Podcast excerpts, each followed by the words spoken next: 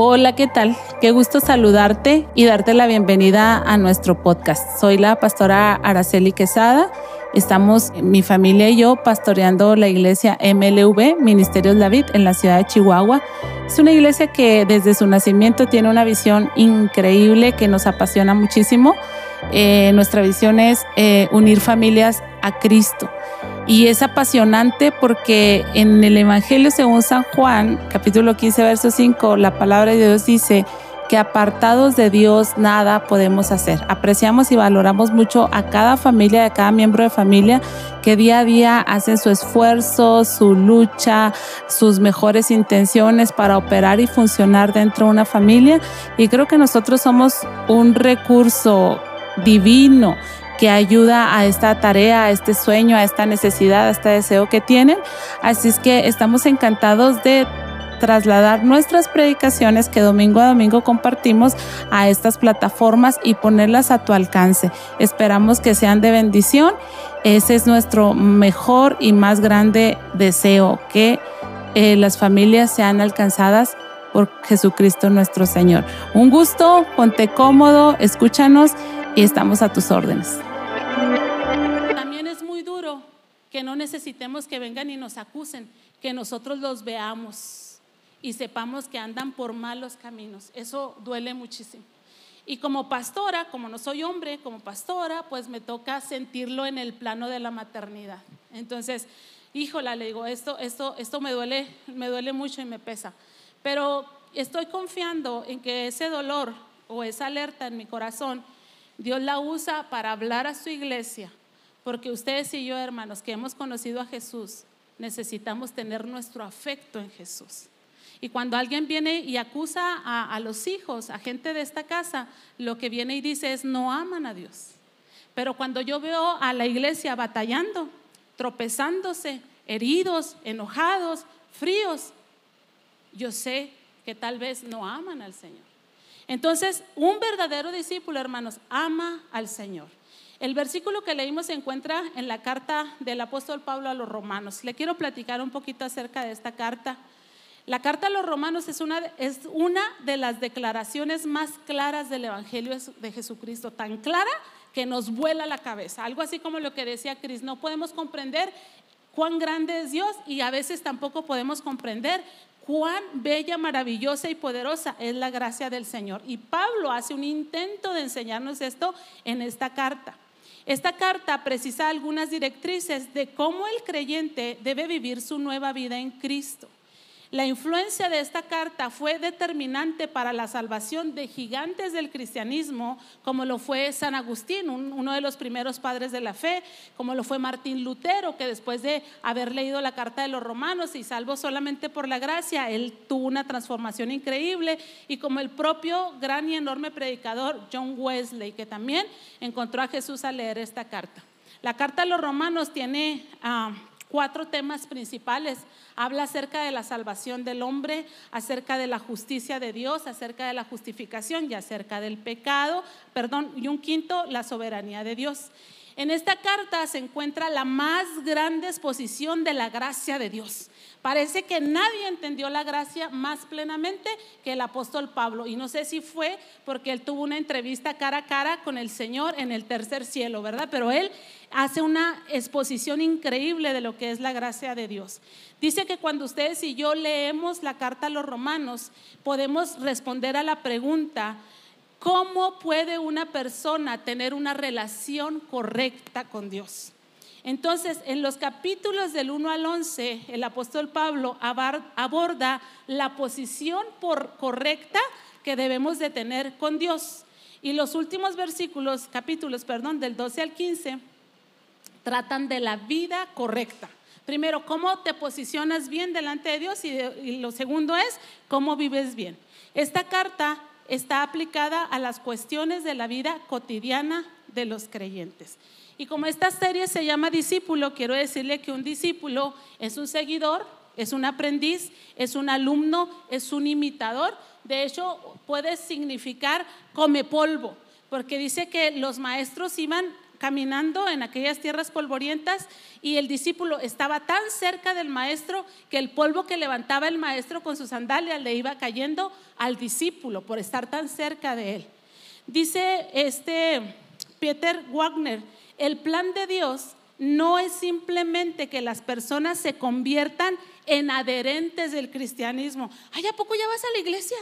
¿A poco ya te congregas? ¿A poco ya tuviste una experiencia con Dios? Ajá, ajá, no. Ese no es el fin último de este encuentro de Dios contigo, sino que lleguemos a ser verdaderamente discípulos de Jesús y estamos diciendo que el primer efecto que se manifiesta en nuestras vidas de cuando somos discípulos es que lo amamos a Él por sobre todas las cosas. De modo que el significado básico de un discípulo es el equivalente a un nacido de nuevo. Antes amábamos muchas cosas y ahora nuestro amor total y completo está concentrado en nuestro Dios. Se murió una señora hace muchos años, después de tener 70 años de casada con su esposo, fieles cristianos, y cuando estaban allí en el funeral, el esposo despidiendo a su esposa, el predicador dijo, hoy vamos a despedir a nuestra hermana y con su vida nos testificó quién fue su verdadero amor.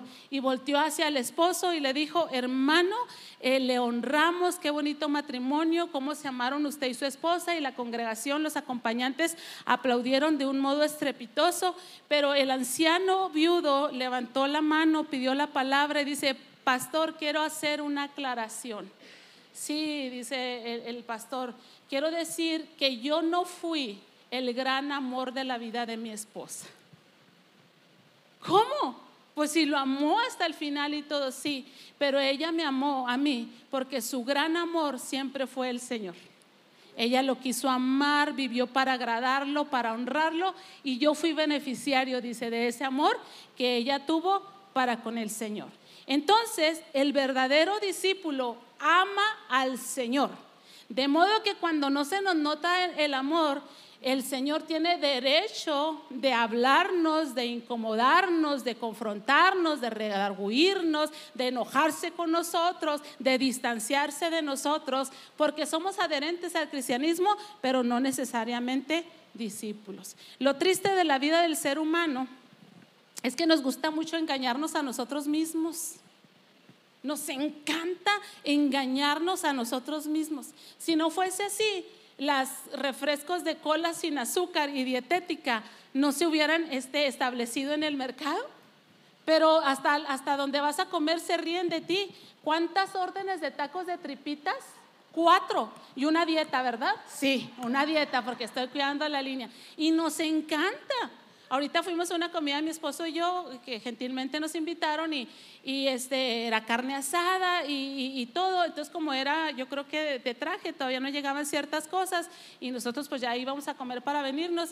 Y entonces yo quería cebollas, muchas cebollas, porque era lo que iba a mitigar así mi conciencia de, de todo lo demás. Era lo más saludable, por decirlo de algún modo, deme cebollas asadas y cebollas asadas, ¿no? Entonces, a veces nos gusta mucho engañarnos a nosotros mismos. Y luego muy curiosos, nos gusta engañar a los que están alrededor de nosotros. Ah, pero si yo amo a Dios, ¿en serio? Pero yo te veo así bien raro. No, no, pero yo sí lo amo y es entre Dios y yo. No, el amor se nota. Dice la Biblia, ahí donde está tu tesoro, allí está tu corazón. Entonces, y aún somos tan osados, hermanos, los del norte peor, por eso el Señor nos manda estos calorones, porque pretendemos engañar a Dios mismo. ¿Me amas? Claro. O sea, la pregunta es obvia. O sea, ¿qué? ¿Te lo tengo que andar diciendo cada vez y cada rato?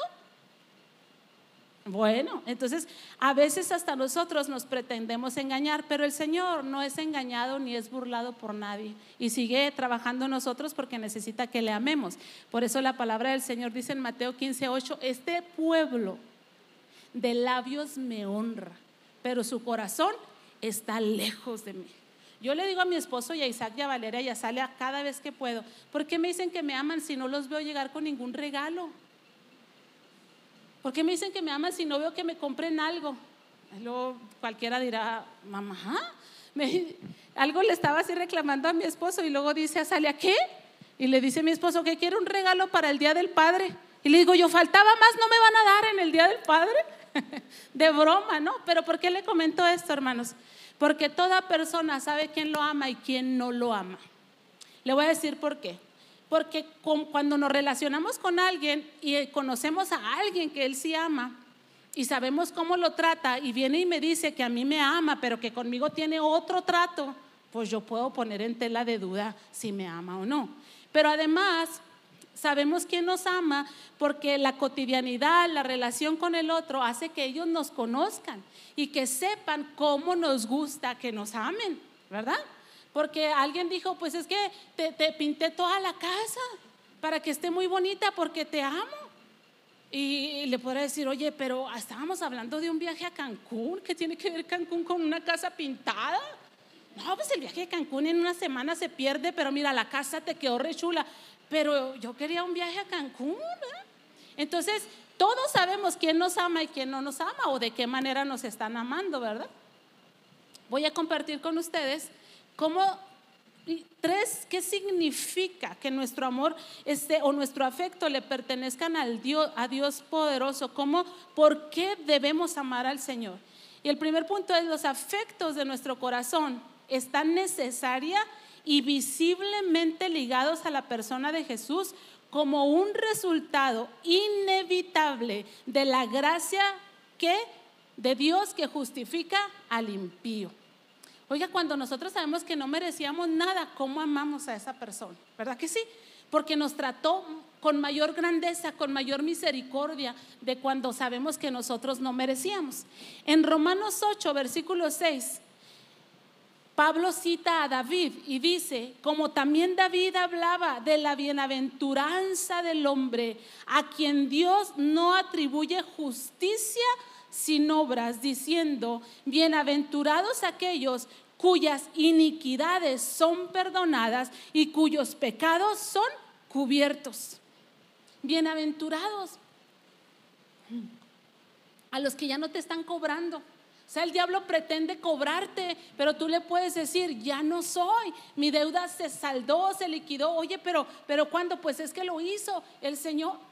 Dice mi mamá, oye, ¿cómo hay gente mala? Dice, hay gente cristiana mala, malos cristianos y malos católicos. Y le digo yo, ¿y ustedes de cuáles es? ¿De los malos católicos o de los malos cristianos? Y así hizo así como que la Virgen le habla, yo creo es de los malos católicos, ¿verdad? Se crean, es broma, no me contestó nada. Pero dice, es que como si tuvieran una ley y no tienen una ley para portarse mal. Y le dije, ¿cómo se equivoca, mamá? Hay una ley en dentro de nosotros para portarnos mal. Dice el apóstol Pablo, miserable de mí, ¿quién me podrá librar de este cuerpo de muerte? Que yo quiero hacer lo bueno y termino haciendo lo malo. Criticamos a los políticos, ella venía hablando de políticos, cómo roban, cómo defraudan, cómo esto, cómo el otro. Y nosotros no robamos porque no estamos en donde se pueda robar, pero pruébenos. Pónganos en donde se puede robar y a ver si nos robamos. Entonces digo yo a mi mami, mamá, pues es que hay una ley que nos hace hacer lo malo. Y si un sistema está corrompido, cuando tú llegas, te dicen, ¿te acoplas o te acoplas? ¿Ah? Así las cosas y así las cosas.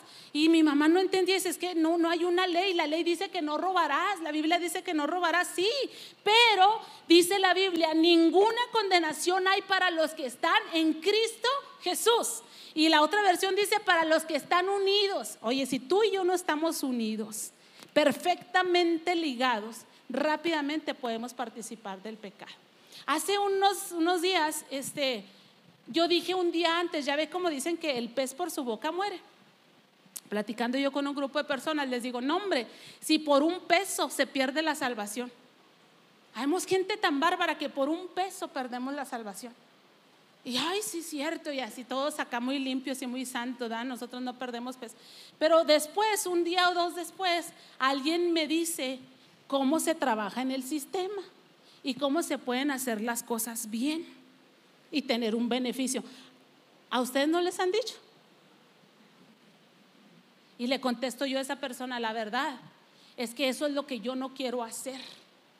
Pero que? Luego entro en un aprieto económico bien fuerte. Pero yo le oré a Dios antes. Le oré al Señor, Señor, tú sabes la situación en la que estoy, así y así. Le doy por ahí. Y oí tan claro así, ni se te ocurra. Entonces, no le di por ahí, porque no soy tan mala, soy poquito mala. Entonces dije, en lugar de hablar de miles, vamos a hablar de pesos. Échenme la mano con estos pesos y que entre bajo este concepto. Se vale, es el sistema, no hay violación de nada. Entonces me dice la otra persona, perfecto, así lo hacemos, le hemos hecho así un montón de veces, esto va para allá, esto va para acá, y aquí nadie supo nada. Ok, perfecto. No, hombre, hermano, no, no, no, no, no, mal colgué el teléfono cuando la sangre de Cristo por un peso Araceli. Y todos nos escandalizamos de Judas. Ay, Judas, por 40 monedas de plata. Y entonces yo, ahí me verá. O sea, sacando de todos mis recondijos todo lo que pude. Hermanos, así rápido a toda velocidad completé el dinero y le dije Isaac, ve y deposítalos en mi cuenta. E hice la transferencia de todo lo que tenía que pagar completo y le dije, lo que te dije, olvídalo, ahí está todo el dinero pero me he sentido así tan mal, hermanos. Entonces, estoy diciéndole que los que permanecemos en Cristo no tenemos ninguna condenación. Así que yo le puedo gritar al mundo y decirle, yo soy diferente, pero si a esa persona se le ocurre decir, yo la vi, es más decente, ¿saben cómo? O sea, no es brutal, no es arbitraria, a ella no se le ocurrió, yo se lo propuse y no se fue grande, así poquito. ¿Habría condenación para mí? Claro que sí. Entonces dice la Biblia, a los que están en Jesús no hay quien los acuse de nada. Pero ¿cómo nos acusan, verdad que sí? De malcarientos, de flojos, de poco participativos, de codos, de indolentes, de amargados, de esto, de aquello y de lo otro. Ahora nos acusan de balde. No, nos acusan porque no nos comprenden pero nos acusan verdaderamente porque están viendo eso. Pero dice la Biblia, si tú estás en Jesús, unido a Jesús, ninguna condenación hay para tu vida. Y yo quisiera, hermanos, yo les digo, en nuestra organización, yo le digo, yo entendí aquí algo. Para tener la lengua larga, hay que tener la cola corta. Y con mi acción, yo le decía eso a mi mamá, ¿usted critica a Maru Campos porque roba? No se atreva, si yo con un peso andaba perdiendo mi salvación. Y porque alguien me, de veras hermano, alguien me dijo, no, le podemos hacer así, así, así. ¿Dónde quedó la bolita? ¿Quién sabe? Fíjese nada más, yo ya sé que a usted no le pasan estas cosas, pero reflexione. Bienaventurados aquellos, dice, cuyas iniquidades son perdonadas y cuyos pecados son cubiertos. Y cuando le dije al Señor, Señor, ya lo arreglé, me dijo, no lo arreglaste nada. Vas a ir con esta persona y le vas a decir, le dejé mi túnica a la esposa de Potifar, pero salí desnuda porque mi vida fuera alcanzada, ¿sí o no? Porque José fue asediado por una mala persona, pero ¿cómo es que una muchacha lo tiene desnudo en un rincón? a un muchacho, joven y en su fuerza. Pues estuvo ahí como yo, Señor, me dejas, es correcto, no es correcto, eres tú, eres el diablo, ¿qué onda? Estoy confundida y no sé qué. Y cuando ya la Julana tenía la túnica y el otro desnudo, patitas para cuando las quiero y salió corriendo. Y fue a dar a la cárcel, ¿verdad que se fue a dar a la cárcel? Por un ratito, hermanos, un ratito de debilidad, un ratito de tentación. Entonces me dijo el Señor, yo te quiero cubrir entonces ya corregiste la acción, pero ahora vas a ir a decirle a esta persona que caíste, que, le dejaste la túnica a la otra persona, que te vas a esforzar, que te vas a cuidar y que tiene la autoridad para cuidarte. Sí, porque a veces queremos resolver todo con Dios y ya, ya fregan, Dios, ya sabes tú y yo y no sé qué, pero mira, ya sé que estás predicándome porque te enteraste de esto y de aquello, puro rollo de la pastora, pero ya lo arreglé, Señor. Bueno, si ya corregiste la acción, está bien, pero ahora tienes que poner cuidado alrededor de tu vida. Tienes que levantar personas alrededor de ti que te digan, yo batallo con esto o la tentación está así de este modo y de este otro modo. Los que están en Cristo Jesús no tienen ninguna condenación, pero qué fácil nos separamos del Señor. Pero dice este pasaje, bienaventurado al varón a quien el Señor no inculpa de pecado.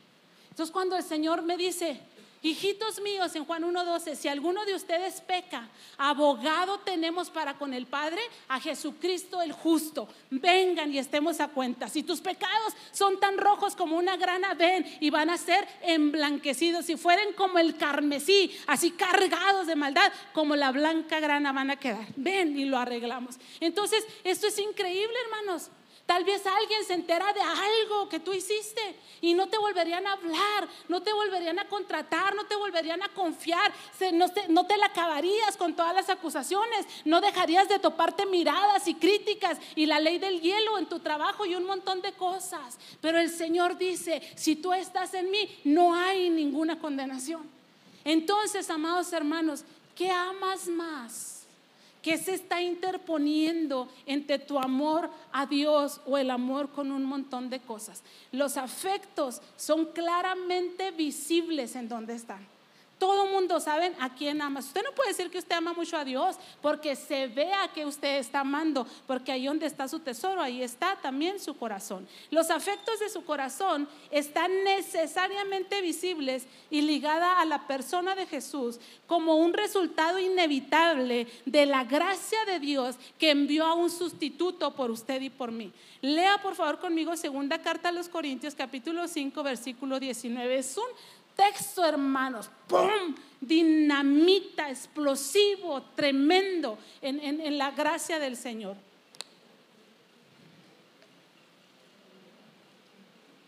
¿Se acuerdan de Cristo colgado en un madero? ¿Se acuerdan en un Cristo molido a palos? ¿Se acuerdan de un Cristo escarnecido, burlado, vituperado? Sintiendo los dolores más espantosos que podía sentir. ¿Se acuerdan de un Cristo que colgado en el madero dijo, Dios mío, ¿por qué me has abandonado? Ese Cristo, este texto dice que Dios estaba en Cristo. Dios estaba en Cristo reconciliando consigo al mundo. Ven, amor, por favor, tantito. Ven, Lore, hazme un favor. Ven, párate aquí, Lore. Y tú aquí en medio, mi amor. De frente hacia mí. Ahí, lo toqué. Según la Biblia, Lore representa a toda la humanidad que tiene una ley de pecado, que cuando menos piensa ya la regó. Y entonces dice la Biblia que la paga del pecado es muerte. Ella debía morir. Pero también dice la Biblia que Dios no quiere que ella muera. Pero Él estableció que todo el que cometa pecado muera irremisiblemente. Entonces envía a su hijo como sustituto. Entonces está Dios en ese primer juicio que se celebra ahí, celebrando un juicio contra la humanidad. Quiero matar a la humanidad, acabar, darle el justo pago. Tráeme a la humanidad, a esa humanidad pecadora, a esa humanidad que se desliza y todo. Y está Jesús ahí, hermanos. Le, encargaron, le encargaron, encajaron una corona de espinas, le azotaron 39, 40 azotes menos uno, porque los romanos eran rigurosos en la ley. Le escarnecieron, le pusieron ropa, le vendieron su ropa, le traspasaron una lanza, lo ofendían, lo blasfemaban, gritaban cosas espantosas. Y Él cargó el pecado de todos nosotros, las tarugadas que hacemos, las tonterías, las inmadureces, la niñería, los despistes, la ignorancia. La estaba cargando Dios y Dios estaba con él. Este hizo esto, este hizo lo otro, esto hizo aquello, este hizo aquello. Y Jesús estaba entregándose delante del Padre como cordero que inmola como cordero que espía las culpas de los otros. Y dice el texto, ahí estaba Cristo reconciliando consigo al mundo. No le podía tomar en cuenta sus pecados, sus delitos, sus maldades, porque aquí estaba el cordero de Dios que quita el pecado del mundo.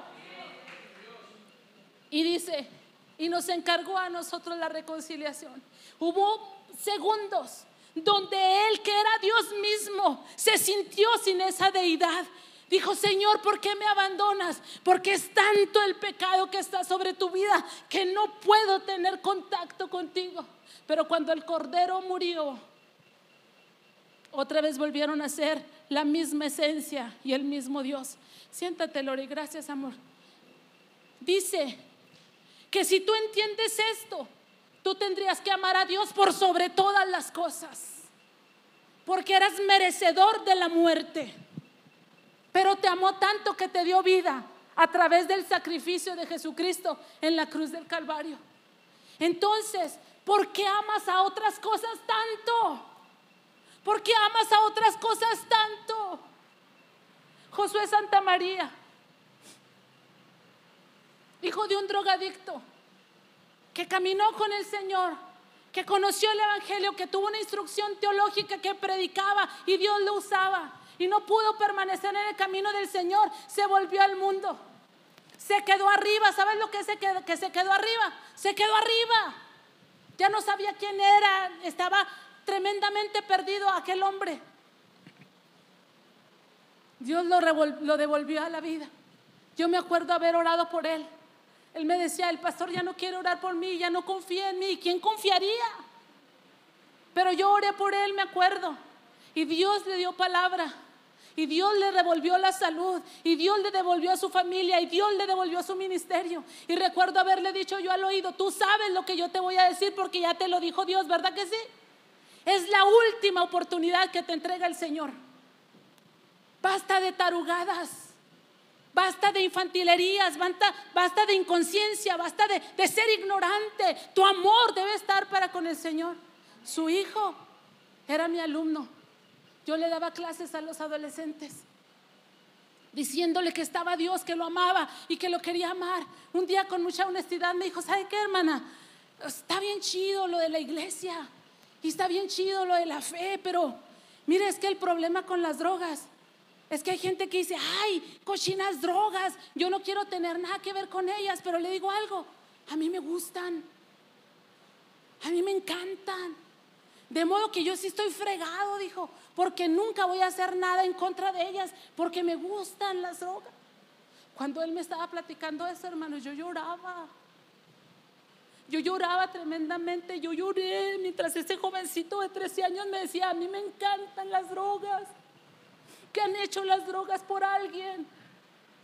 ¿Qué ha hecho aquella mujer por alguien, aquel hombre por alguien? Lo amo más que a Dios. Y después de rodar, rodar y rodar por aquí, y yo oro por él porque me impresionó tanto su corazón. Hace unos días posteó en Facebook y dijo, maldito cristal y maldito el foco que me han arruinado mi vida. Me hicieron perder mi familia, mi trabajo, no tengo nada, los maldigo. Y voy a salir de esta porque voy a salir de esta, dice este muchacho.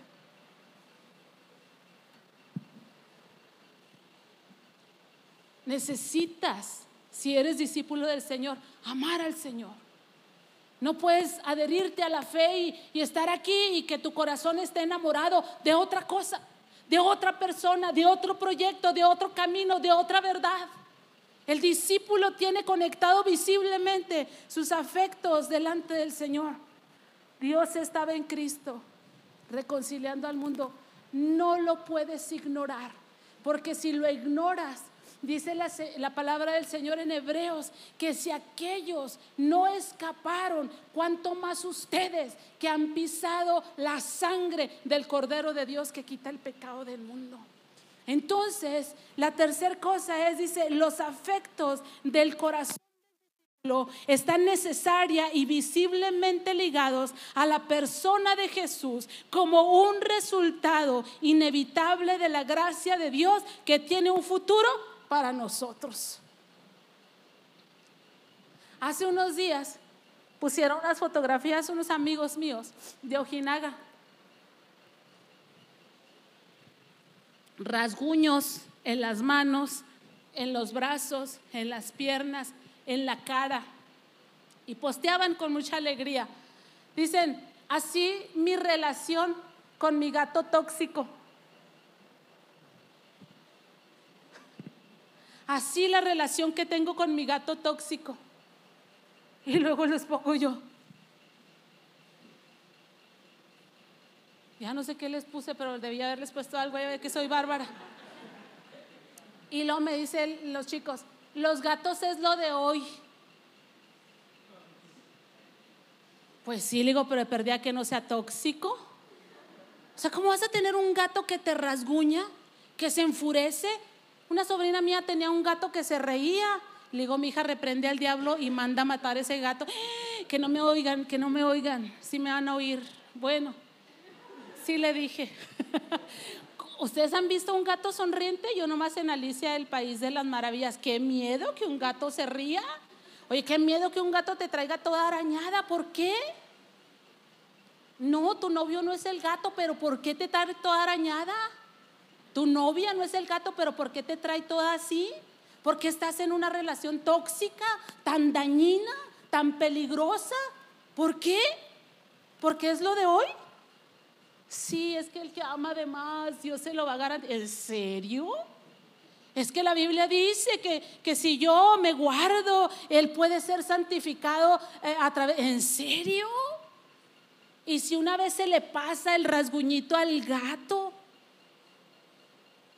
y te corta una arteria que no va a suceder, ¿verdad?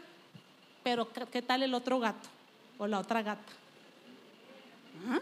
Si se le pasa del enojo y ahí quedas, porque lo amas más a Él que a Dios. Dice la palabra del Señor en Lucas 14, 26.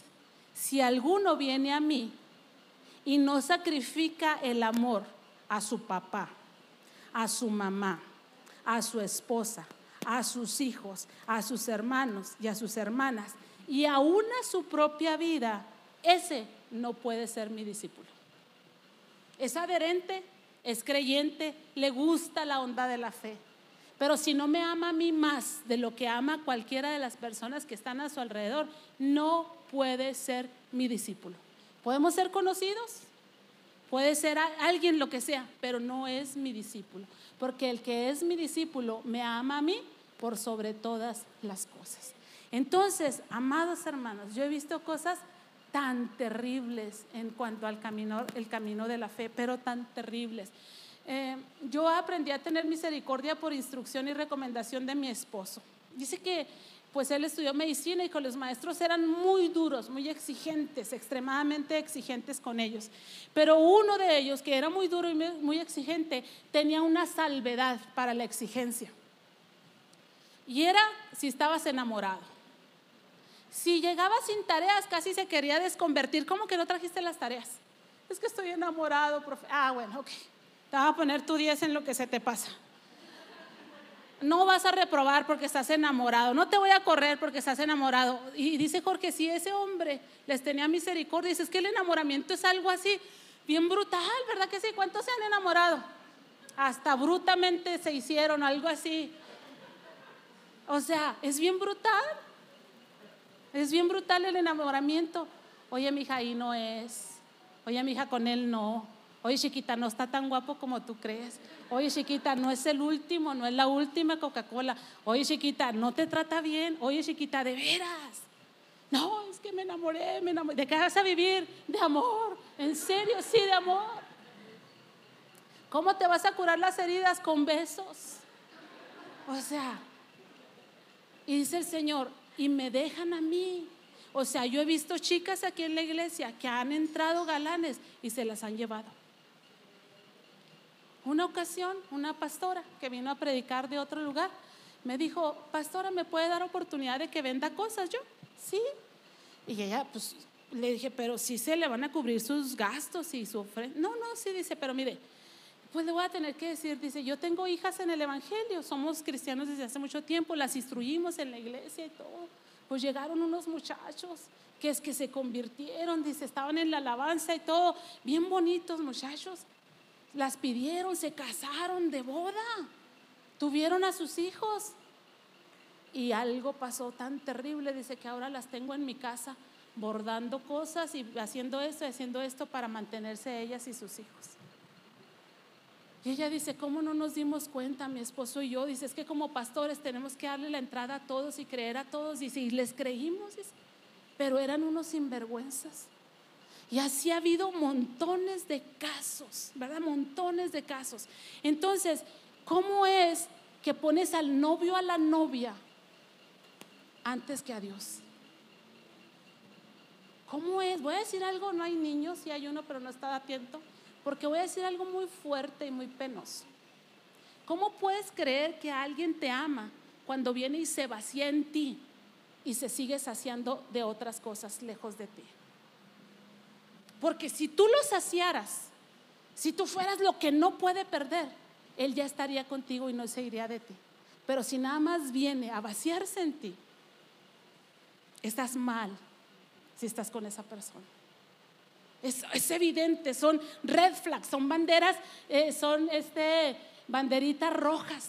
Y le digo yo a mi sal el otro día, es que el enamoramiento es tan gacho, le digo, que las chicas y los chicos cuando se enamoran saltan las, las banderas rojas y creen que es acné. Al rato se le va a quitar. ¿No es cierto que es tan maníaco?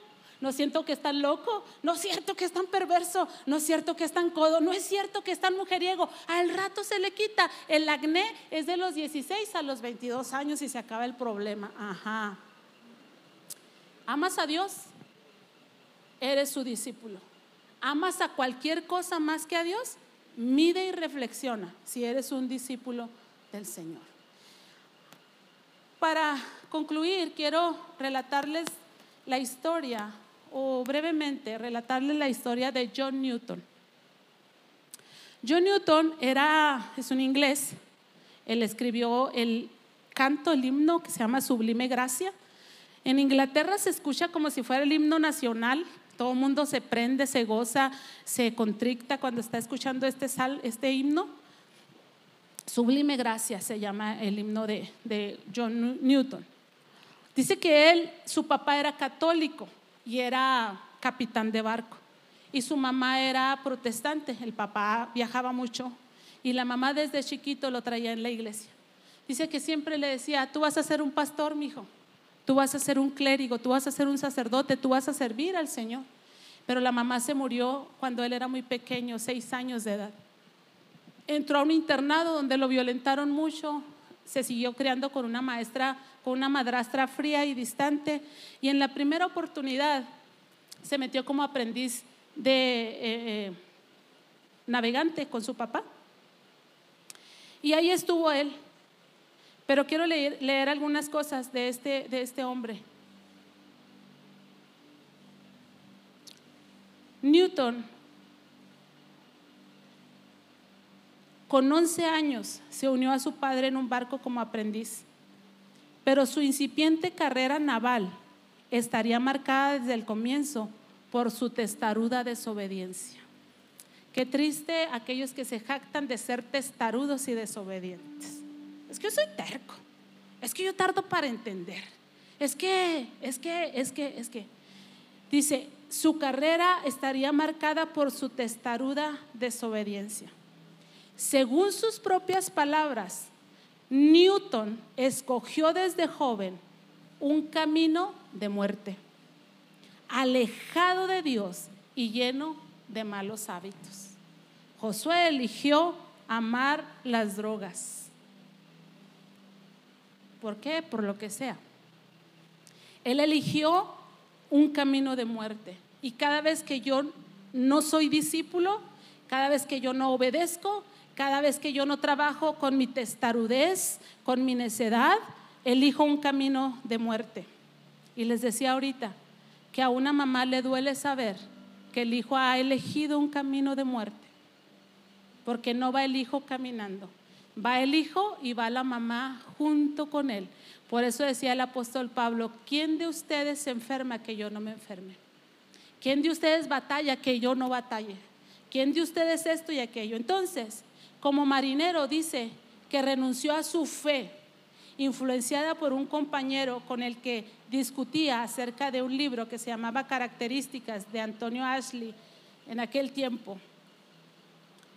Pero este hombre dijo, como un escribió él, como un marinero incauto que sale del puerto justo antes de una tormenta, renuncié a la esperanza y a los consuelos del evangelio, cuando todos los demás consuelos estaban a punto de abandonarme.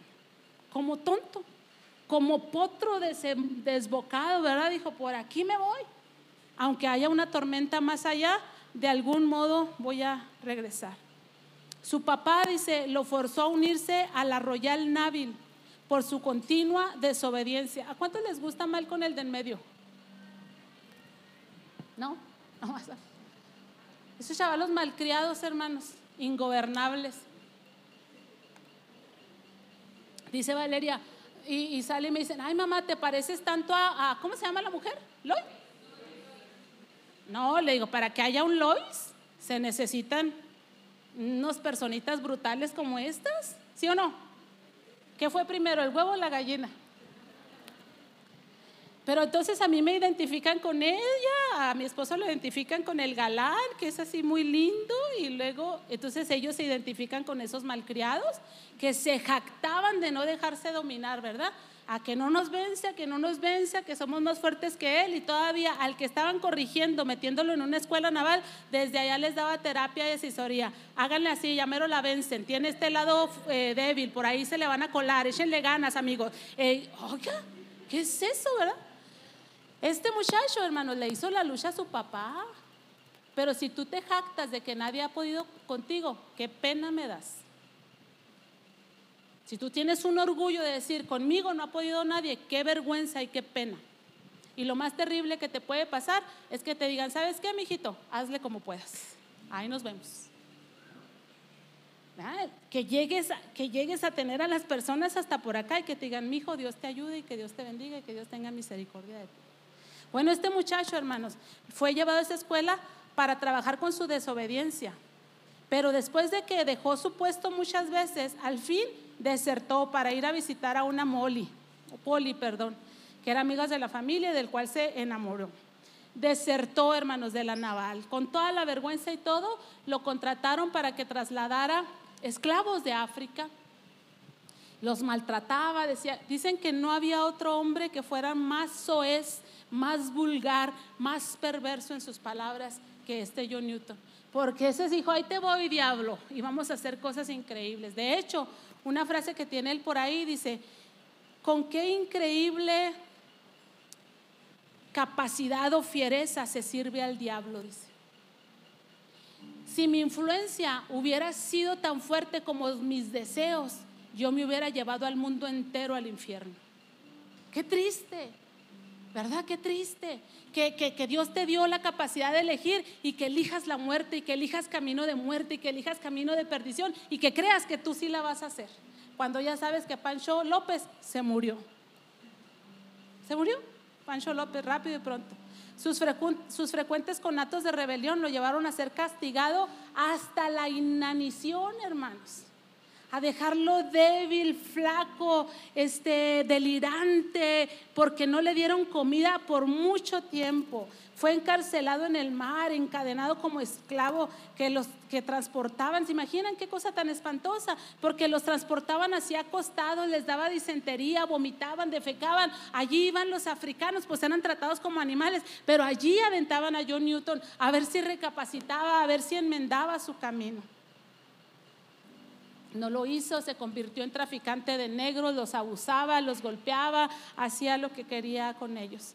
Hasta que Dios levantó una tormenta increíble en su vida y aquella embarcación iba a perecer. Dice que le dijo al capitán, capitán, déjeme hacer una maniobra para ponernos a salvo. Y el capitán, pues viendo perdida la nave y la tripulación, le dijo, pues dale, ahí lo que se te ocurre. Dice que él y otros se amarraron de no sé dónde para girar las velas y todo. Pero antes de esto, dice que le dijo a su amigo, vamos a hacer esto. Pero si no funciona, que Dios se apiade de nuestras almas. Y cuando lo lograron, hermanos, porque no perecieron en alta mar, no murieron, la libraron, dice que él siguió con ese pensamiento. ¿Por qué oró de esa manera? Y me impacta mucho, hermanos, porque dice que él fue influenciado por la adoración y por los cantos que los esclavos tenían en el sótano de su embarcación, ¿verdad? Porque aquellos indefensos, ¿a quién tenían, hermanos? Sino al Dios que podía solamente tener de ellos misericordia. Y pasando por tantas cosas, lo adoraban y le cantaban y lo glorificaban. Y John Newton fue influenciado por ellos. Finalmente, finalmente se convirtió. Despacito, despacito. No se convirtió de una manera inmediata, despacito, despacito, despacito, porque los fiscales más poderosos que tiene el ser humano están en la mente y en el corazón. Y ahí solamente el Espíritu Santo puede trabajar para dejar sin argumentos a los fiscales que acusan a, aquel pecador, ¿verdad? Entonces este hombre se convirtió y ese canto precioso dice, sublime gracia, la que el Señor a un pecador le dio. Entonces, Quiero hacerle una pregunta.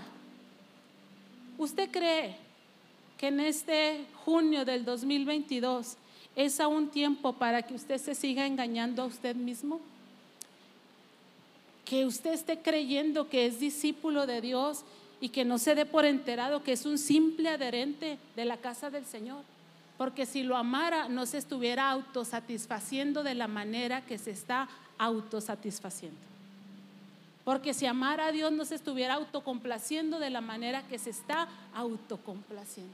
Porque si amara a Dios, hermanos, aquí estaría su tesoro. Aquí estaría su tesoro y su corazón. Le hago otra pregunta. ¿Todavía tiene fuerzas para seguir engañando a los que le rodean?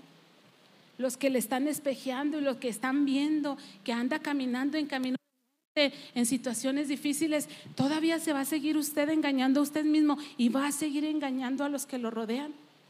Una tercera pregunta, ¿desperdiciará la gracia que Dios le otorga hoy de enderezar su rumbo? Yo amanecí esta mañana y puse un post en Facebook que decía, un nuevo día es una nueva oportunidad.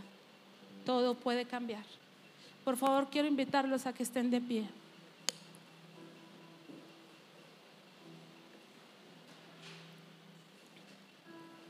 no hay ninguna condenación para los que están en Cristo Jesús. Los que estamos medio estamos o los que estamos pero sin unirnos a Cristo Jesús, tenemos un montón de condenaciones en contra de nosotros. Nos condena el diablo, nos redarguye el Espíritu Santo, nos llenamos de culpa nosotros mismos, nos nos caemos gordos, no nos soportamos, nos hemos decepcionado a nosotros mismos, no tenemos cómo levantarnos, cómo seguir adelante. Y algunos simplemente deciden, como John Newton, irse al mar, a, a, a ser lastimados, a ser golpeados, a ser heridos, a ser estrujados, aunque un gran pez te absorba y Dios trate fuertemente contigo y luego te vomite.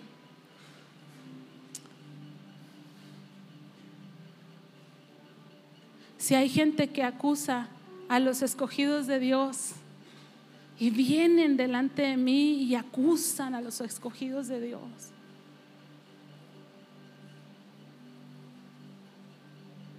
No digo que mientan, a lo mejor tienen verdad, pero en qué angustia y en qué carga me dejan. En qué angustia y en qué carga me dejan como pastor. Wow. Si yo los veo sin comprometerse, sin echarle ganas. Qué gran carga me dejan delante del Señor. Un día Cristian pasó aquí y dijo, hablando de la experiencia VIP, dijo, esta experiencia, dijo, es para las dos personas más importantes de esta iglesia. Son las personas nuevas y las personas que sirven. Y todos los que no son nuevos y que no sirven, pudieran decir, qué mal plan. Qué mal plan. Vámonos, ¿no? Aquí no tiene nada para nosotros, mejor vámonos. Pero les digo la verdad, razón tiene. Porque los que son discípulos del Señor o son nuevos o lo están sirviendo. O son nuevos o lo están sirviendo. Y una manera de servirle es una manera de manifestar el amor real y verdadero que tenemos para Dios Todopoderoso. Si usted me pregunta, hermana, ¿por qué usted se metió en ese problema donde Dios le dijo que no se metiera? Pues por testaruda. Si usted me dice, es que ya no ama a Dios, yo le diría, no, hermanos, mis afectos no han cambiado. Pero Dios, ¿qué diría? Dios, ¿qué diría? ¿Por qué qué dice usted? Dijo Frida Kahlo, si te tengo que decir que me abraces, ya no quiero que me abraces. Si te tengo que decir, píchame una torta, ya no quiero la torta. Si te tengo que decir esto, ya no quiero. Yo digo, ay, Frida, qué traumada. O sea, pues a los hombres hay que decirles, a las mujeres también. Yo dije que, pues ya saben que Frida era feminista y todo esto. Yo dije, qué, qué, qué mal plan. Pero Dios dirá, si te tengo que volver a decir una y otra y una tercera vez, no andes ahí. Ya no quiero. Entonces, nada más para ilustrar la gracia. Nada más para ilustrar la gracia. Porque alguien cree, no, es que la ley es mejor que la gracia. No, le voy a explicar por qué. La ley es, Isaac, no quiero que veas estas páginas. Isaac, no quiero que te juntes con esto, no te hace bien. Isaac, no quiero esto y no quiero aquello y no quiero lo otro y no quiero y no quiero y no quiero. Esa es la ley. Eso no, eso no, eso no, eso no, eso no. ¿Cómo puedo yo hacer, hermanos, para que Isaac no lo haga? Si yo no le tengo internet, alguien le puede prestar internet. Si yo no lo llevo a lugares, alguien lo puede llevar a lugares. Si yo lo tengo encerrado en mi casa, a cualquier eh, mm, paquetería puede llegar hasta mi casa y entregarle la dosis que él necesite. ¿Lo puedo yo cuidar? ¿Lo puedo obligar a que cumpla todo lo que yo ya le he dicho que no? No. ¿Qué es la gracia? Me porto tan bien contigo me sacrifico tanto por ti. Tengo grandes proyectos para ti. Tengo un lugar para, en la mesa para ti. Me encanta tu compañía. Me encanta verte feliz. Quiero siempre verte bendecido. Esto y aquello y aquello. Y que sea tanto eso que el corazón de Isaac diga, yo no puedo defraudar a mi mamá. Porque ya ha hecho tanto por mí. Y que sea su decisión. Que sea su decisión. Dicen algunas mujeres que las han engañado sus esposos. Yo ya le dije, no vas a tener celular y el Facebook es compartido y las contraseñas todititas las quiero aquí tuyas y no sé qué. Y mire, sé de experiencia, ¿eh? Así se la están aplicando al hombre y de repente vino una mujer y me dijo, oiga pastora, hay un hombre que se congrega en su iglesia y está en Tinder. Qué vergüenza. Te tenían todos los candados, pero tu corazón no está en Dios, está en ti, en tu, en autosatisfacción, en tu pecado.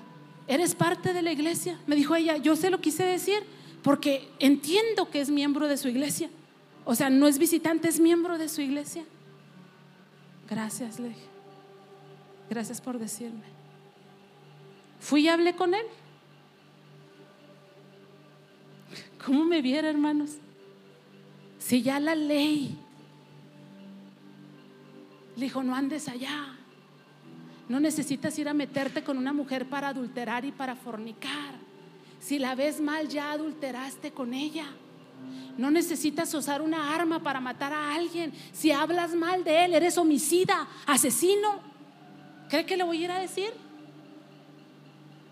Más vergüenza tengo yo a decirle, hermano, ya no va a poder estar aquí, aquí y allá y acá. Porque anda en Tinder y vaya usted a saber en dónde más lugares anda. ¿Qué problema tiene andar en Tinder? Porque es un lugar para buscar novios, ¿verdad? Pues de repente nada.